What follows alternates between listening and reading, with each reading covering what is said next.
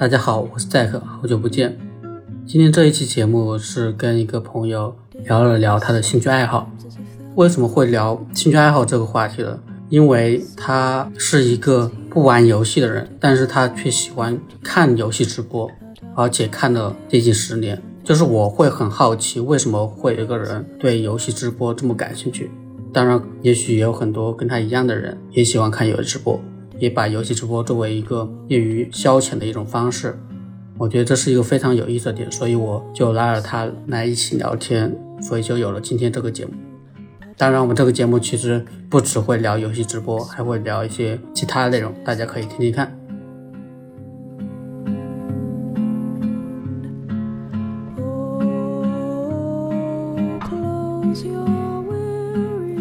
你要不先给听众介绍一下自己？我是一个读法学和传媒交叉学科的研究生，然后我今年快毕业了。我有蛮多喜欢的东西的吧，我只能说。那你喜欢什么呢？你能说几个吗？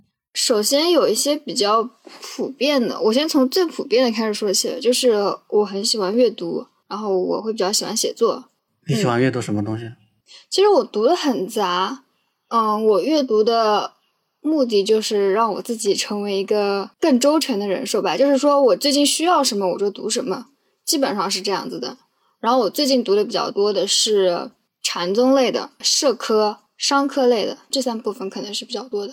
就这三个是你你的兴趣所在？嗯，可以算。那每个类型如果我让你推荐一本书，你会推荐什么？或者说值得一读的书也可以的。好的，如果是禅宗方面的话。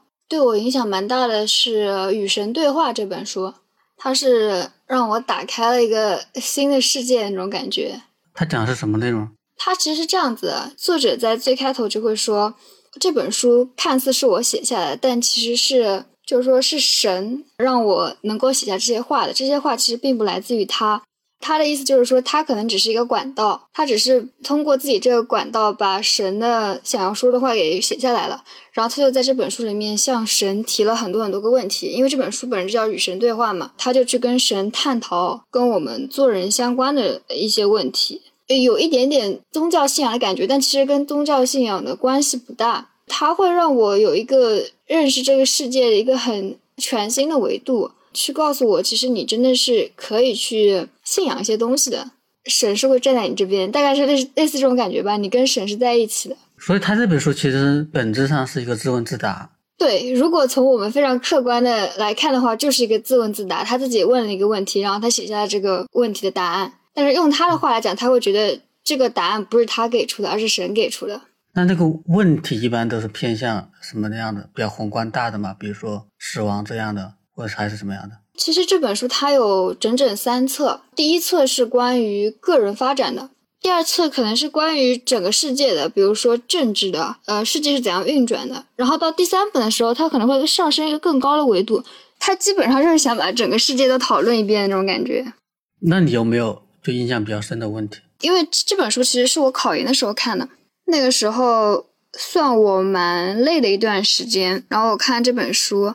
它里面有一个问题是说，神会对作者说，就是说我让你经历的一切都是为了帮助你成长嘛。然后他就会反问，他就说，那为什么我还是会遇到很多很多的困境，类似这种感觉？那个神他就回答，他就说，其实不是这样子的，这整一段旅途它并不是说非常的困苦，你看到的困苦其实只是你认为的困苦，但是在我看来的话，你就应该去爱这一整段旅途，就是说我们人生中的全部的部分。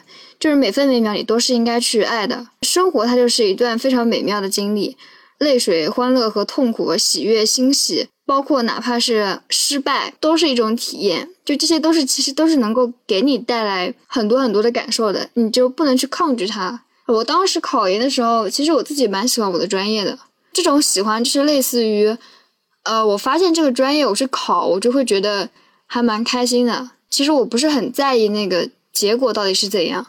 然后那时候我看到这段话的时候，就感觉有一点点通了的感觉。虽然说我很痛苦，但是我还挺喜欢这个体验的。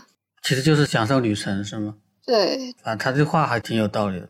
那那个哲师跟商科这两方面的，第二个是社科。社科，我想想啊，社科可能是什么？可能是精英的傲慢。就是说社会要怎样定义成功，最好的那撮人是怎样成为最好的那撮人的，背后可能有很多很多类似于社会阶级方面的问题，而不只是说个人的努力。哦，他也是国外的学者写的是吧？对，还有一个是哪个方面来着？商科，商科的话，我最近看了一本商科方面的书，可能是无价。他就讲了一点，是我们我人其实是对数字非常非常不敏感的，所以我们对很多东西的价格的感觉是很差的。正是因为人类对价格的感知力非常的差，所以奢侈品这种东西才会有存在的意义。包括他就讲，就是人对价格的感知力很差。呃，商人怎样利用这一点去赚钱？我觉得这个还是蛮有意思的。就这本书讲的是奢侈品之所以存在，是因为大家对价格的感知力会比较弱，是吗？这是一部分原因。它里面有一个例子，我还印象蛮深的。他就讲有一些店，它可能是这样一个搭配：就有些菜菜的价格，它会定的特别离谱、奇高。它其实也不指望靠那个那个菜的价格去赚钱。他把那个菜价格定那么高，是因为这样子可以衬托了别的菜价格相对低。随便举个例子，比如说一个菜它单价是五百块，然后我们平常卖一碗面，我们可能就只卖三十块，但是因为它放在这个五百块的菜旁边，你突然觉得一碗面卖，比如说一百或者说五十，你就可以接受了，大概就是这种感觉。嗯，这个其实一个心理学常识。对，其实就是价格比较，但具体是一个什么什么原理？刚才本来想说锚定效应的，可能好像不是。哎，其实是有的，它里面提到了有点锚定效应这种感觉在。锚定效应其实就是给你价格，让你以为这个事情本身就值这个价格，然后你觉得这个价格很贵，但是你稍微调整也会锚定在那个价格的周围附近，你会认为这个物品它本身价值就在这个价格的附近。是的。包括他前面讲到，比如说我们我们去谈薪资条件的时候，其实你不应该去当那个开始开口说那个薪资的人，因为你一旦把那个薪资说在那儿了，你就基本上呃相当于给你们的谈判定了一个底线。我们去说的时候，其实那个底线往往是相对低的，但只要那个底线打在那儿了，我们再去聊这个薪资的时候，我们就会围绕那个底线展开。接下来你就怎样子都不可能把那个线给拉特别高了。所以，那个基准的线其实应该由对方抛出来，而不是自己。是吗？其实我一直会有这个困惑。所以，其实正常逻辑是让招聘方去给给这个价格嘛。但招聘方他其实也会就是通过这个价格来降低你对薪资的预期啊。嗯，那我觉得就要看我们讨论的人是谁了。比如说，我在说这句话的时候，我是以我出发的嘛，对吧？那我的角色定位是什么？我的角色定位是一个其实经历不够多的学生。这个时候，我对自己的定价一定是相对低的，就是我可能给出了一个我自己觉得还可以，或者甚至说我会因为我自己的羞耻心把这个基准再往下拉一点。但就不管怎么样，我给出来那个价格一定是对方觉得还可以接受的。所以我会说这句话不应该我来抛。因为我对市场的了解是不多的，但是如果我现在有十年的工作经验了，我对自己的市场价值有相对精准的认知，那可能就是另外一个局面了。嗯，好像是这个道理。不过我刚才就让你推荐的时候，感觉你之前没有考虑过类似说推荐书的一个问题，之前没有想过说我会给别人推荐什么书，是吗？呃，没有想过，因为我会觉得就是我们聊可能会。就往下聊更小众一点的性质嘛？这个只是我好奇啊，不是说因为聊到书这东西，你之前也没也没有说向别人推荐过书。哦，我懂了，就类似于看电影，就有些人他其实会在心中排自己看哪些电影是有个 top 十或者 top 五的。嗯，当然你可以按照我刚才兴趣分类去说哪个类型的书可以推荐一两本，你可以去按照。但是如果你真的有自己答案，你也可以不按照我的想法去推荐书籍啊。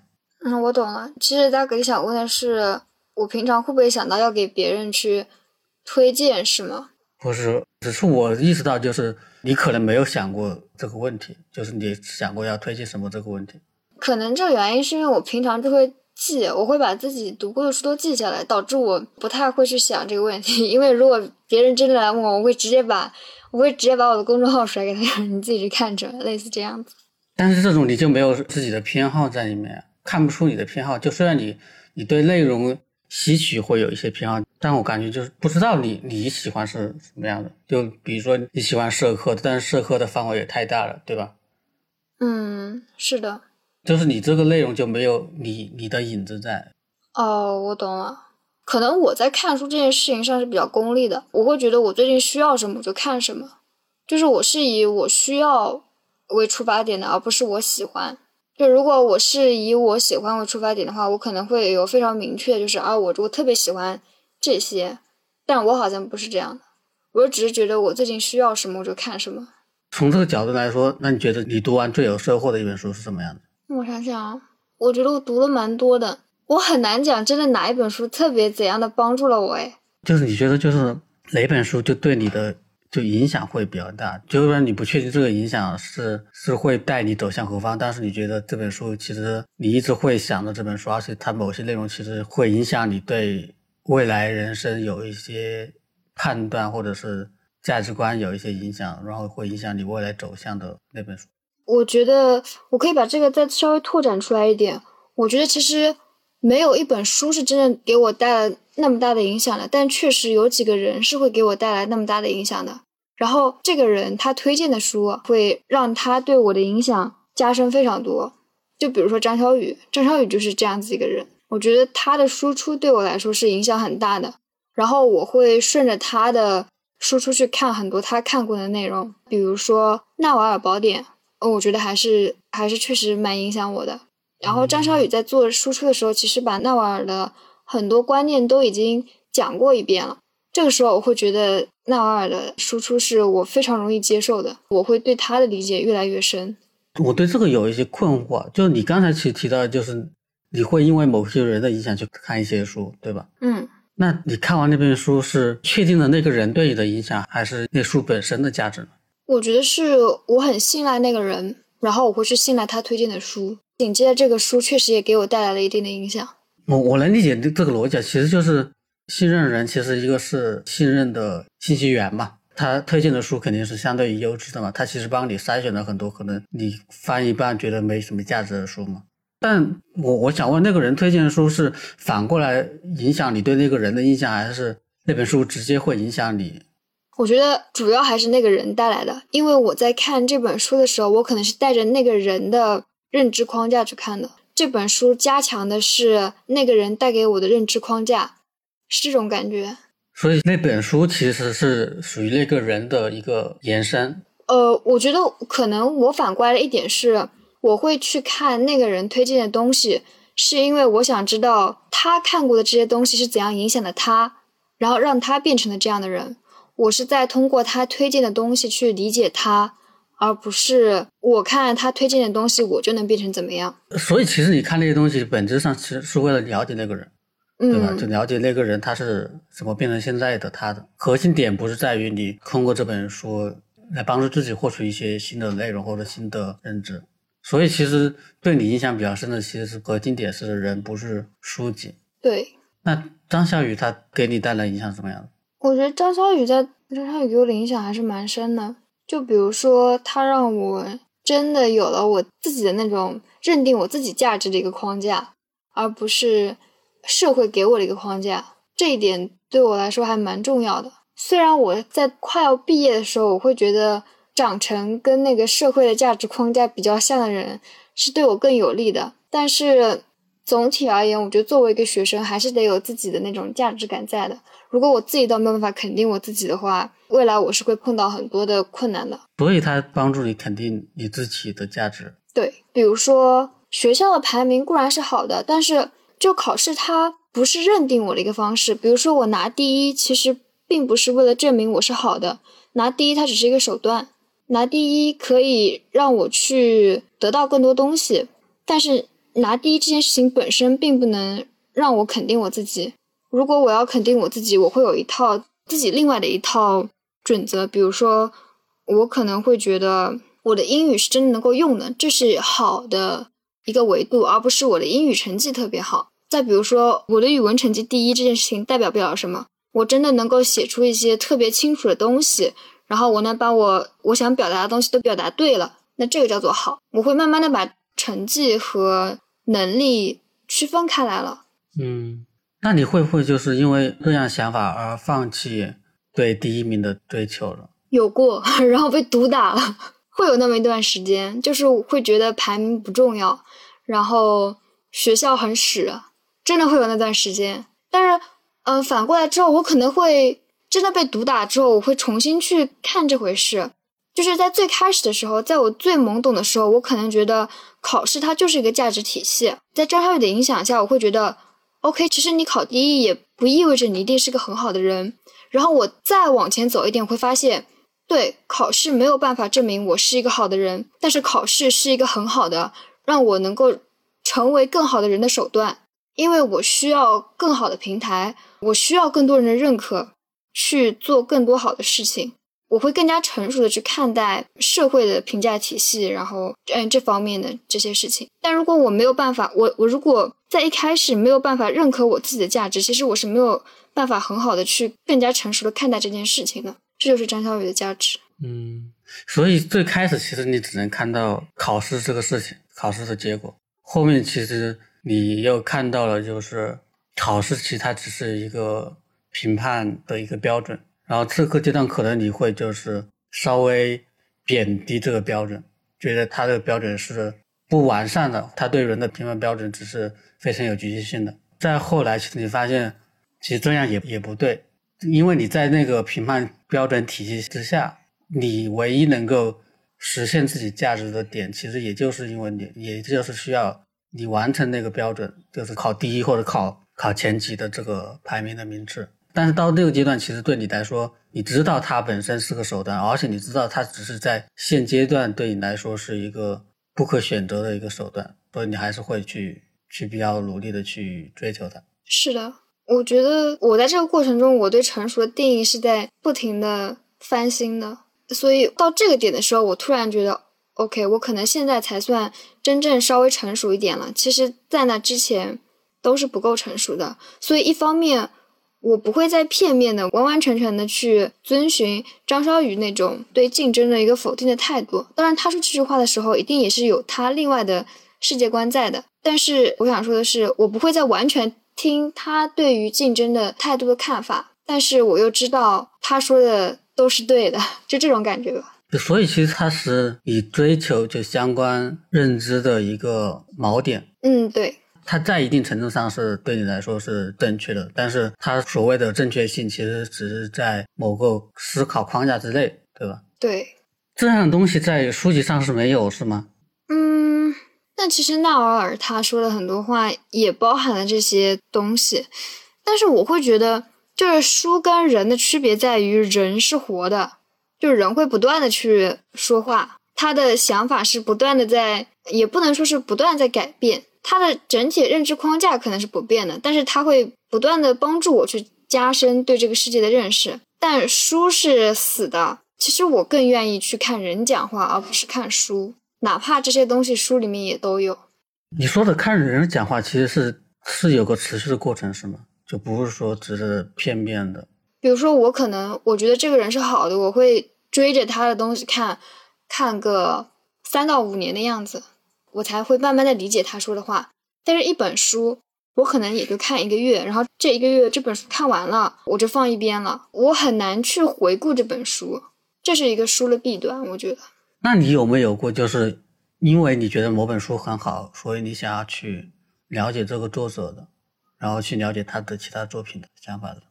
有，呃，塔勒布可能算，哦，我连着看了他的。随机漫步的傻瓜，反脆弱，他他的作品我还是看了蛮多的吧。你会对他这个人感兴趣吗？就就因为他的书，然后对他的人感兴趣，然后读完了找到他这个人之后，确定是真正对他感兴趣。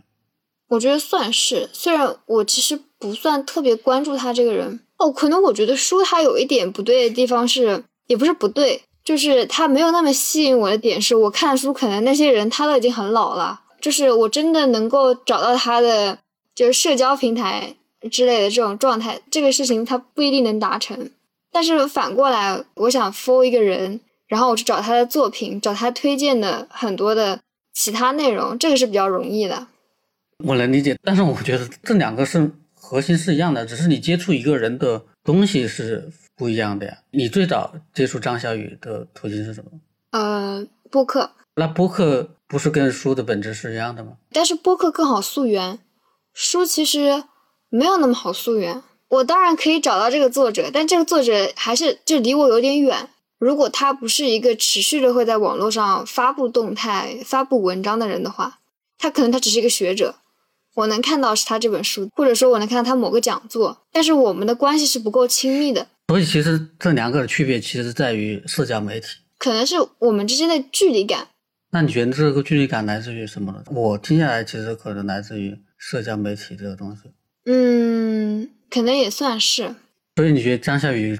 比雅各布会跟你离你更近，然后对你的影响也会更大。对，可能等我再大一点的时候，我不会有这种感觉，但在现阶段，就是我可以接受的这种状态下，我会觉得张小雨更亲切，他说的话我更愿意听。会不会是因为他的内容更贴近你现在的困惑了？嗯，有这个可能。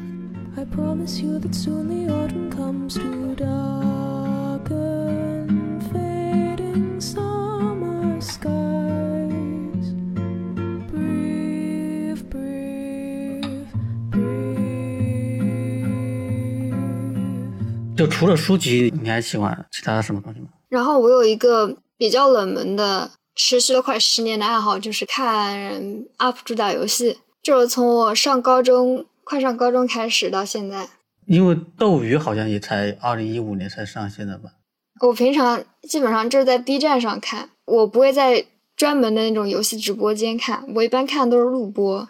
我理解，就是我我其实想说，就是在我的认知里面，其实斗鱼它是引导了类似于游戏直播的一个平台，所以在我的认知里面，其实 B 站它可能会有一些直播，但是它可能不会比斗鱼早。B 站让我想想，我最喜欢的一个做那个游戏视频攻略解攻略解说的 UP 主就是纯黑。嗯，我想想，纯黑是从什么时候开始做的？哦，他就是一四年、一五年左右。开始做的，他那时候做的特别好，就是好像是寂静岭吧，应该是玩寂静岭，因为非常的夸张，然后引起了很多网友的注意。就因为寂静岭是个恐怖游戏嘛，他其实胆子特别小，但是他又不得不玩，因为他得靠这个赚钱，然后就一惊一乍的，大家都很喜欢看他被吓那个反应，然后就火起来了。我是在那个时候好像注意到纯黑的。然后开始看游戏直播，因为我自己也不喜欢玩恐怖游戏，我不敢玩，应该叫，然后也很烂。但是看别人玩的话，我就觉得还可以。然后他又一惊一乍的，我就很喜欢。就为什么自己不敢玩，却想看别人玩？这就类似于人菜瘾大，就是我我很菜，但是我我对这个游戏很感兴趣，但我自己其实是玩不动的。比如说，我可能被吓了一下，我就已经完全丧失方向感了，然后，啊，键盘也操纵不好了，鼠标也开始乱抖了。我自己玩的结果就是不断的死亡。但是如果我看别人玩的话，这种情况就不会出现，然后我又能看到整个游戏推进的过程，我就会觉得很不错。而且有一个点是，我在 B 站上看，它会有弹幕嘛，大家会把那个。就比如说这边有个 jump scare，会有鬼突然突然吓你。高能预警是吧？哎，对，大家都会给高能预警，就很有陪伴感。我不是特别喜欢这种感觉，就我人又怂，我又看到整个游戏玩的过程，然后又有人陪我陪我看，还有人告诉我这儿你应该捂一下眼睛了，我就很喜欢。所以其实你本质上其实是对恐怖游戏是感兴趣的。对，因为其实我对恐怖游戏不感兴趣，就所以我不是很理解，既然害怕为什么？还去看，其实就相当于找了个主播替你去玩这个游戏，可能跟吃播有点像，跟吃播有点像是吧？嗯，对，就是别人替我吃，但我对吃播好像不算特别感兴趣，我就喜欢看别人替我玩游戏。然后主要是因为你你自己玩的不好，对，因为也怕不敢玩。你自己有试过吗？自己玩吗？其实我会我会去试一下的。啊，我觉得主要可能是因为我的脑子不够用，很多恐怖游戏它有很多的解谜环节。我解不过去，我如果要解谜，我得看攻略，看攻略又很无聊，就你就丧失了那种体验感，所以我还不如看别人玩，因为我自己根本就玩不过。那你会就是因为大部分的恐怖游戏都跟解谜有关，是吧？所以其实你在看完别人直播之后，你也不会自己去玩。嗯，不会。比如说一个恐怖游戏，它有至少有两个元素吧，一个元素是它有解谜的部分；另外一个元素就是它会有追逐战，哪怕我知道了解谜的部分，我也不一定玩得好追逐战。就是那个鬼来追你，然后你要跑，你要躲柜子，不一定能操作好这件事。然后我的方向感还很差，我可能跑着跑着就晕了。但是就是看别人玩跟跟自己玩，体验应该是不一样的。就你不会有就是自己再去试一下的想法吗？我好像不会有哎。我发现我这个人对玩游戏这件事情向来不是特别感兴趣，但是我特别爱看别人玩游戏。我从小到大都这样子，哪怕是小时候。呃，玩那个最简单的《梦幻西游》，这个应该是很多人都会玩的一个游戏。我不喜欢玩，我不喜欢直接自己玩，但我特别喜欢看着我哥哥玩。那看着乐趣是什么样的？当然，就是现在其实已经验证了，很多人喜欢看别人玩游戏，要不然像斗鱼或者是和龙虎牙也不可能存在。对于你来说，你为什么喜欢看？而且好像看了十年，对吧？呃，对，可能是因为我在看的过程中。首先，我就了解这个游戏了。我对这个游戏的大部分剧情都已经知道了，然后我又不用自己操作，是这种感觉吧？可能是。那为什么能看得下去呢？就不可能每次只看几秒钟看估计要看半个小时、一个小时。嗯，我觉得这跟主播的操作有很大的关系。就比如这个主播他的操作特别连贯、很流畅，我觉得就没问题。但是如果这主播他的技术特别烂，一个地方要死好几次，卡好多下，我可能就受不了了。呃，然后我觉得，嗯，就现在的游戏设计特别好的一点是，很多的游戏它都能设计的，就好像电影一样，它的剧情的衔接是很流畅的。我可以像看电影一样去看一个游戏。游戏比电影多出来的一个优势是它的互动感很强，然后它会是第一视角的，这个我觉得是电影不具备的。我还蛮喜欢这种感觉的。所以，其实你对你来说看这种就是第一人称互动性游戏，哦，不是互动性电影。嗯，有这种感觉。所以，其实你你基本都会看完是吗？还是说有时间就看，或者是跳着看？哦，我觉得这个是看这个还得分游戏的类型。比如说，我特别完整的看完的游戏是《神秘海域》那几部，《刺客信条》我可能没有所有的都追完，但是《神秘海域》，然后《生化危机》前几期。蝙蝠侠这些游戏，它有一个共性的特征，就是它都是比较大的 IP，它的剧情是比较连贯的。这些我都会很连贯的看完。但如果是恐怖游戏，我不一定会连贯的看完，我可能就是图个刺激，我可能看几集我就放弃了，就没事的时候看一下。对，为什么看这么久就一点不会觉得很很腻？很无聊吗？就有的东西感觉看久了就会不对它感兴趣。你现在还会看吗？我还是会看的，我觉得这个是一个互补性的问题。比如说，我不是很喜欢看剧，那么我还是需要一个消遣，这个消遣它就是看游戏直播。如果我特别喜欢看剧了，可能这部分它就被压下去了。所以其实就是，就你同学里面会会有喜欢看这种的吗？还是只有你？高中的时候好像还是有一部分人蛮喜欢看游戏直播的。但上大学以后可能会少一点。你现在就是你现在也会偶尔看吗？就现在对于你来说，看这个是跟最早的时候感觉会有不一样吗？或者是就你对待这个事情的感觉会不一样？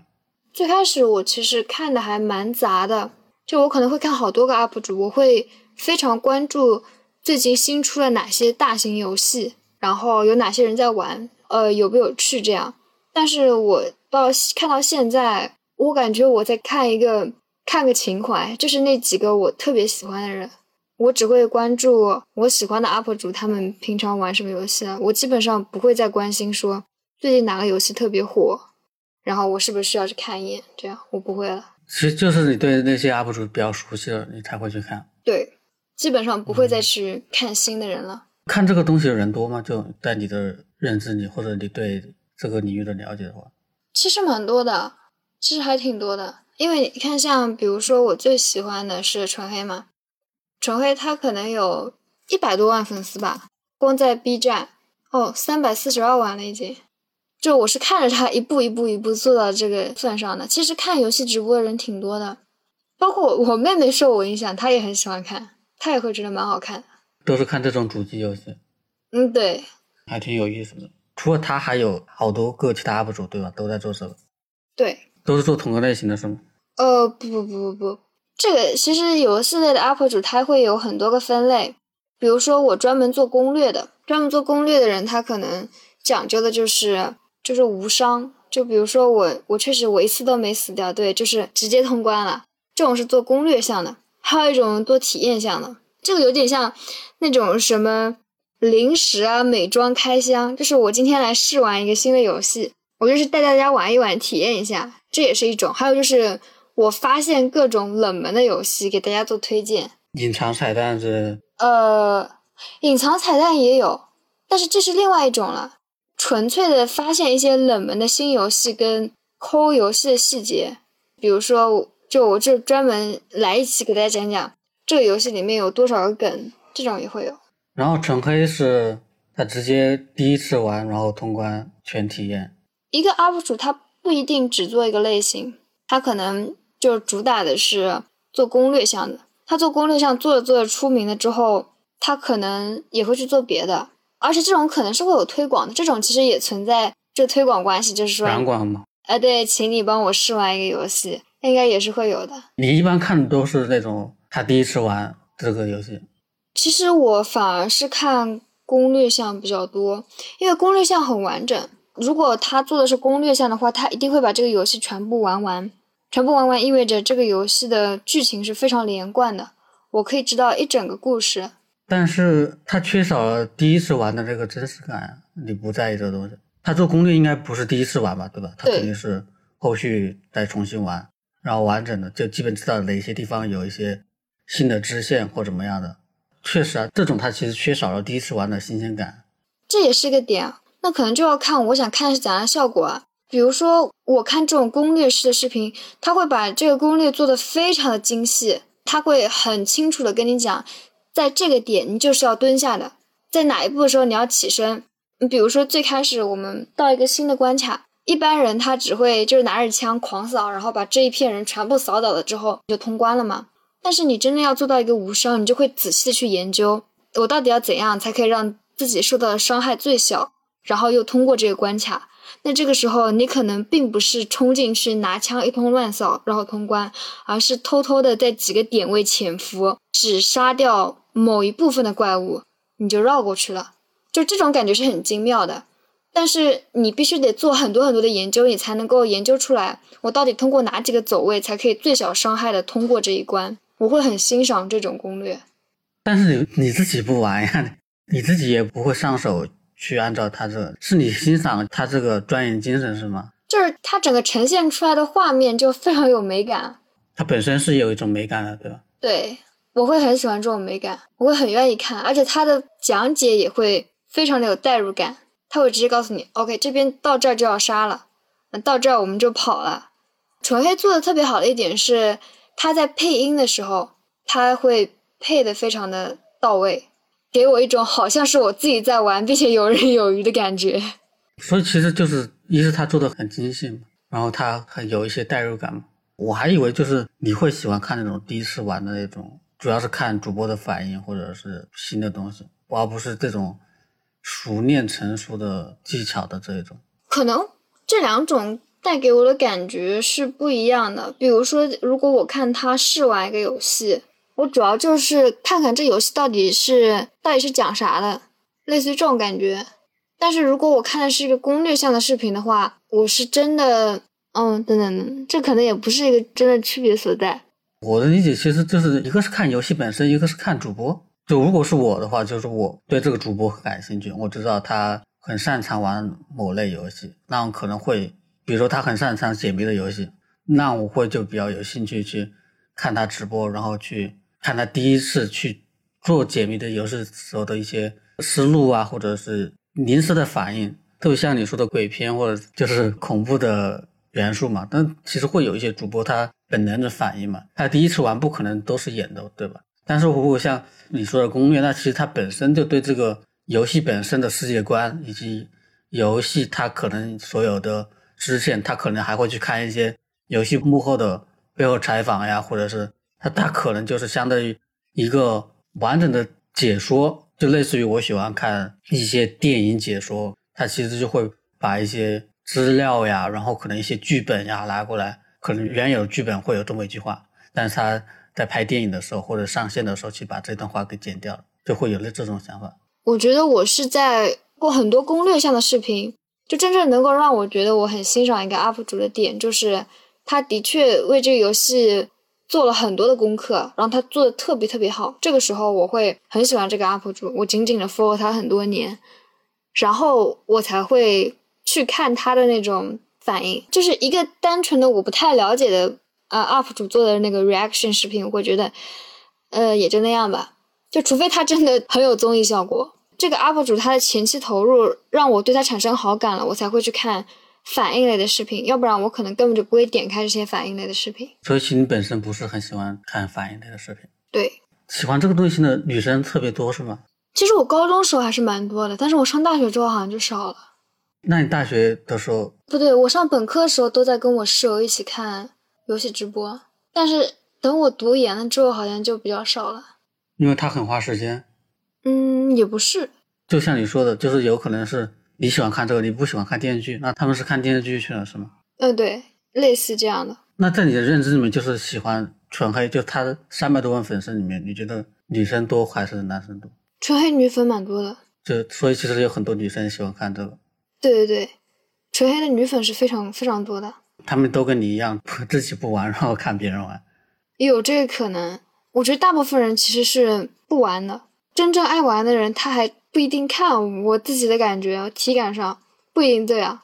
对游戏我不是很了解，但是对于电影电视剧的解说，正是因为我看过这个电影，或者我看过这个电视剧，我觉得我才会说我去看这个电影的解读。我我是这样的，因为我不看的话，我看不懂啊。但是有少数可能，我想要去看这个电影，但是我不知道这个电影值不值得看，那我可能会先去看这个电影的解读。不管是这两个逻辑是怎么样的，但是本身的逻辑是在于我自己要亲自去消费体验这个东西。我觉得对于游戏来说应该也是的，就像最近不是有一部美剧叫《最后的生还者》吗？啊啊，对，那个我也看过。其实它很大一部分的受众其实就是来自于原有的这个游戏的玩家呀，他才会去看那部美剧。在我的认知里面，其实我觉得，就是因为你你本身对这东西很熟悉，然后你才会去考虑看看这个东西，或者是去体验这个东西的。就所以，我还是有点不是很理解，像你说的，就很多人他自己不玩游戏，但是喜欢看别人玩这个游戏。我觉得要看是怎样子类型的游戏，比如说这个游戏它操作起来难度很低，那我觉得我会选择直接玩。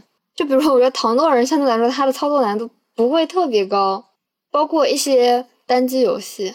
我我觉得我会自己去玩，但如果是一些难度很高的主机游戏，我知道自己玩不好，或者说不敢玩，但是我本身又是比较喜欢游戏的，我就会选择去看别人玩，然后我还会在豆瓣标记。嗯，我知道，但我觉得会有个过程吧，就比如说像去年的法环，难度有点高，可能玩不下来，但是我看别人玩的时候，我我会我会想着去买呀，就即便我买了下来，然后。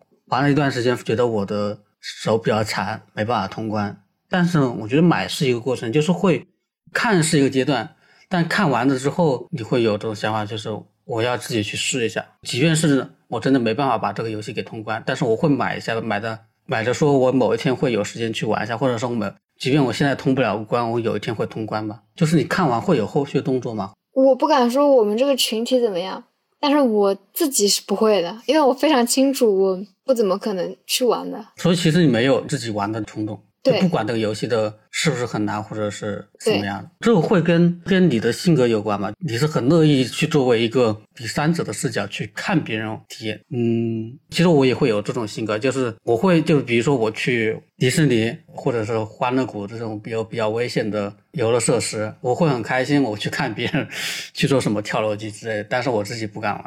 我觉得跟这个有点类似，然后我觉得我自己还有一个比较特殊的经历，就是我从小就是坐在我哥旁边看他打游戏的，所以我对观看别人玩游戏这件事情非常的熟悉，所以我觉得就是坐在我哥旁边看我哥玩，跟我坐在电脑前看 UP 主玩游戏这两件事情本质上是一样的，我不会有任何的会感觉别扭的地方，然后我哥玩过的游戏我也不太会去玩。啊，玩游戏不上瘾，那看游戏是你有过上瘾的那个阶段吗？呃，我上我上高中，我们高中那时候住校嘛，双休日回来我会光看游戏直播，会有的。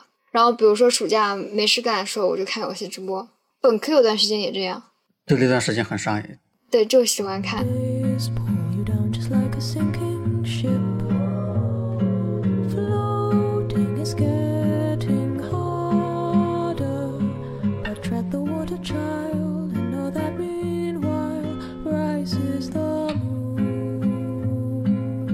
除了这个，你还喜欢什么呢？嗯，玄学可能算。你指的玄学是指什么东西呢？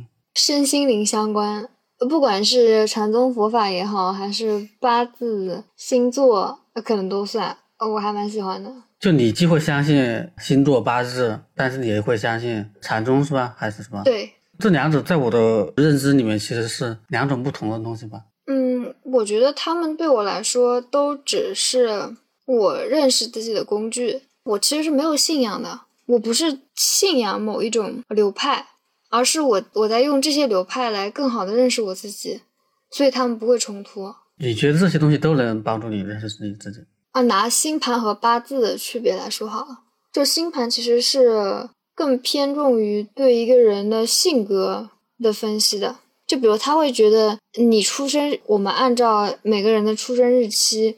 你可能就能排布出一个星盘，然后星盘上根据你的出生日期会有很多个落位，就是星星的落位，这些星星落在不同的宫位，代表着你不同的性格特征，包括你的一些未来走向，有有这种说法。八字的话，它就更像是一种你天生擅长什么。呃，星盘讲究的是十二宫，然后八字讲究的是食神，就是哪些神你是喜的。对你来说是好的，哪些神你是忌的？忌就是那个禁忌的忌，对你来说是不好的。然后你通过判断你的呃喜和忌，你大概可以知道你比较擅长什么，你不太擅长什么，就会有这种分析。然后我会通过就看这些分析，我自己有没有那么一种契合的感觉？我觉得有，那可能确实有一点。而我要是没有，那我就无视。就我还是蛮喜欢看这种东西，可能它就是。就类似于我可以用某一种客观的标准去更好的看待我自己，但问题是，就你你会认为他们是一个更好的标准吗？因为其实我刚才还想问一个问题，就是就你觉得那些东西是固定不变的，是吗？就那些给到你的结果，不管是八字还是星盘，那些都是固定不变的。哦，我知道了。我觉得他是这样子，他给出来的那个他的那个标准其实是非常抽象。你可以，就是他可能只给了你几个字，然后你可以通过那几个字义、那几个符号做出非常多的解释。比如说八字有我们讲有十神嘛，那么这个十个神里面有一个神叫做印，印就是那个印章的印。那什么叫印呢？印可能代表很多东西，印它可能代表着代表着母亲，印还代表着。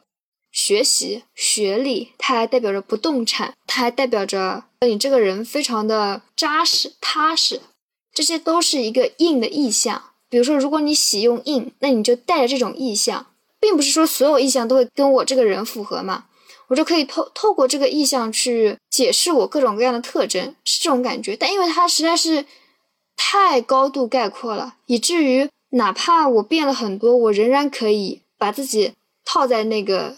那个意象之下，所以它它看起来好像永远都是一个不变的标准，但它又非常的活，所以它其实就是有很多的一个解读空间。对，只是看你在当时的那个情况下，你对那个事情的解读方向是什么样的。是的，所以就不管是你你在二十岁的时候，或者是你在三十岁，可能有不同的心境或者不同环境，其实但你可能面对的结果是同一个，但是你对那个结果解读的空间可能是相反的。是，如果说再玄学一点的话，可能它就有点像一个更高维的一个投射，就是我们能够看到的都是影子，然后那个实体在上面，我们的所有解读都是影子，影子是不断变化的，但实体是不变的，是这种感觉。但我们就只能对实体进行不断的揣测，因为我们没有办法接触到实体。但是实体不就是我们自己本身吗？嗯，对，是是。当然，我们可能没有一个上帝视角去俯瞰我们自己啊。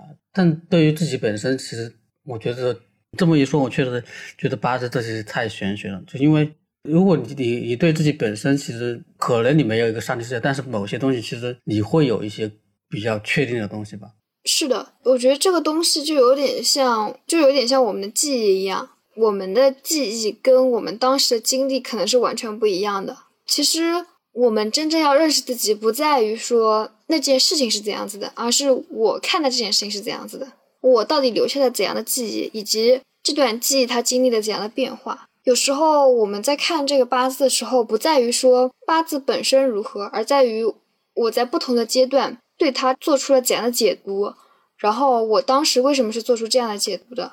通过这些不同的解读，我反而知道了我到底是个怎样的人。这有点像什么？就有点像每年大家或多或少都会许愿，有时候许愿也不一定是为了许愿本身。如果我们把我们每一年的愿望，就许了什么愿望都记下来的话，这些愿望它本身就反映了我们的成长轨迹，有点像这种感觉。我认同，就是你说的，就是我们每个阶段都会有一些视角的变化，或者是成长的变化。但其实就是有些东西本质是不会改变的。让我想想，这有点难回答。所以其实我会比较比较困惑的，就是你说的选举八卦这个事情。当然，我对这块也不是很懂，我不知道就是你通过这些东西的追求，到底是不是我我说的你想要那个真实、更真实的自己，还是说你想要？追求的就是你当时看待这个事情的那个状态或怎么样的。我是觉得其实这两部分好像都有。怎么说呢？一方面是，比如说我当下看八字的时候，首先是我对这个八字是什么感觉。比如说他可能真的戳中了我某些点，就是我就是不太敢在很多很多人面前演讲。那可能这是一种，比如说这是一种胆怯。然后这种胆怯，如果这个八字点出来了，你真的看到这一点，你对这个东西。的感觉是怎样子？你那一瞬间是抵触还是接受？或者说，就是他还不一定能够这么明显的把这件事情给点出来。他可能会讲的是另外一种方式，呃，比如说演讲，演讲可能是一种时商的特征。时商是什么？就是你很擅长表达，然后你的表达能力很好。然后他会说，你这个人其实时商上是不够强的。你只能看到这一点。然后我我看到我的时商不够强，我会联想到。嗯，我的表达能力可能不够好，呃，我不敢太去面向公众去做演讲。呃，当然，可能面向公众做演讲还不一定是跟表达能力有关。我只是随便举个例子啊，我在十岁的时候，首先是我能不能接受这件事情啊，然后是我能不能想到这件事情。其实八字上这两点可能都能包括，我能不能通过我的八字去真正的认识到自己这两点，我的弱点是什么，然后我能不能接受我的弱点。大概是这种感觉，所以其实八字对你来说其实就是认识自己的工具。对，就你你你可能没办法直接通过其他的方式来了解到自己的这个问题，你需要通过八字这个工具。嗯，那倒也不是，呃，他可能有时候就是一种，就好像很多人他会做心理测试一样，就他有点像一种寄托，就是给给了一种比较玄妙的确定性。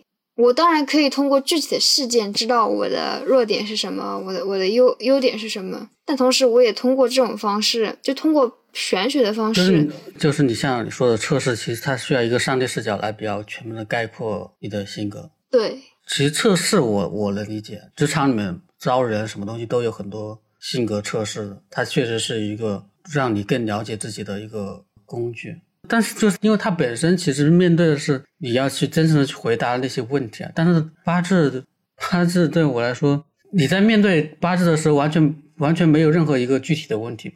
这个是我对这个事情的比较困惑的点。当然，如果你能通过这个东西能聊自己人，我觉得也也还行。只是我对八字或者是星盘这个，一是不是特别了解，第二是会有类似的困惑。我能懂。可能除了了解自己之外，如果非要说别的的话，它会给人一种确定感，就是提供一种可能本身并不存在的秩序。这种确定感，我觉得是有时候自己比较困惑或者迷茫时候会想需要的东西。他给到的一个结果，其实给到你们某个确定的方向。嗯，对。所以其实你们要的其实就是那个结果。对，有的时候要的是一种安慰，这我觉得还是有的。其实就是它本身，其实可以有时候它其实可以看作是一种安慰剂。嗯，可能是的，我觉得还是有的。你最近有什么爱好吗？我最近在恶补东亚学，东亚学。我我觉得就是上班还是需要，就是需要对人际和社交有一些感觉的。当我们在谈中国人际和社交的时候就离不开这片文化土壤，所以我就非常就会有意识的去多看一些东亚的文化作品，比如说我最近刚开了那个《三岸始末》，就是讲的是明朝的，就是明朝的军权和相权之间的关系。看了几部韩国的电影，跟韩国的一些嗯古代的一些君臣关系有关的吧。这个是我最近比较感兴趣的。虽然我不知道我不知道为什么我会那么感兴趣，但我发现就是其实还挺好看的，就会觉得人性还蛮复杂的。那除了这个呢？我最近特别希望自己能够写一些比较流畅和连贯的长文章，而不是单纯的就只是做一些记录，或者是写一些碎片。所以我在试图写一些长的文章，这个也是我比较感兴趣的一件事情。我希望未来自己可以写更多长的东西，然后这些东西是逻辑很清楚的、很连贯的。然后还有个问题想问，就你觉得你这些爱好是是大众的吗？就是你喜欢，你也觉得你会有很多人喜欢你这样的爱好，还是说就是你觉得你这些偏好都是相对于小众的？其实好像相对来说还是比较小众的。我很难说他们很大众。那你会因为就是他相对小众而有一些不一样的心态吗？嗯，我暂时好像没有。这个东西是这样的，嗯，如果我是跟别人交朋友的话，首先如果我我有一些别人不怎么玩的东西，他们会觉得这个东西好有趣，就是你给我讲讲，类似于这种心态，这是一类一类朋友。还有一类朋友是我们恰好有非常相似的兴趣爱好。这个时候，我们会迅速变成关系非常好的朋友。不就是我跟别人去交往的过程中，不管对方有没有这个小众爱好，我们都能达成一种还不错的关系。但是，就作为一个新人，刚刚要进入职场的时候，我会有一个困扰是，当我要融入一个比较大的、一个比较大的集体，然后我跟大家的关系是相对来说没有那么深，稍微浅一点的，就是能够跟大家套几句家常的时候，我会有点不知所措。比如说，我不知道其实最近到底在流行什么，我没有那几句可以跟大家迅速熟络起来的那几句话，这个是最近有一点点困扰我的。所以，其实兴趣本身其实不会不会给你带来不一样的一个心态。嗯，我觉得不会。相反，其实他们是我的一些打引号的标签，就是可以让大家迅速的记住我的标签，就是哦，你喜欢吃些东西。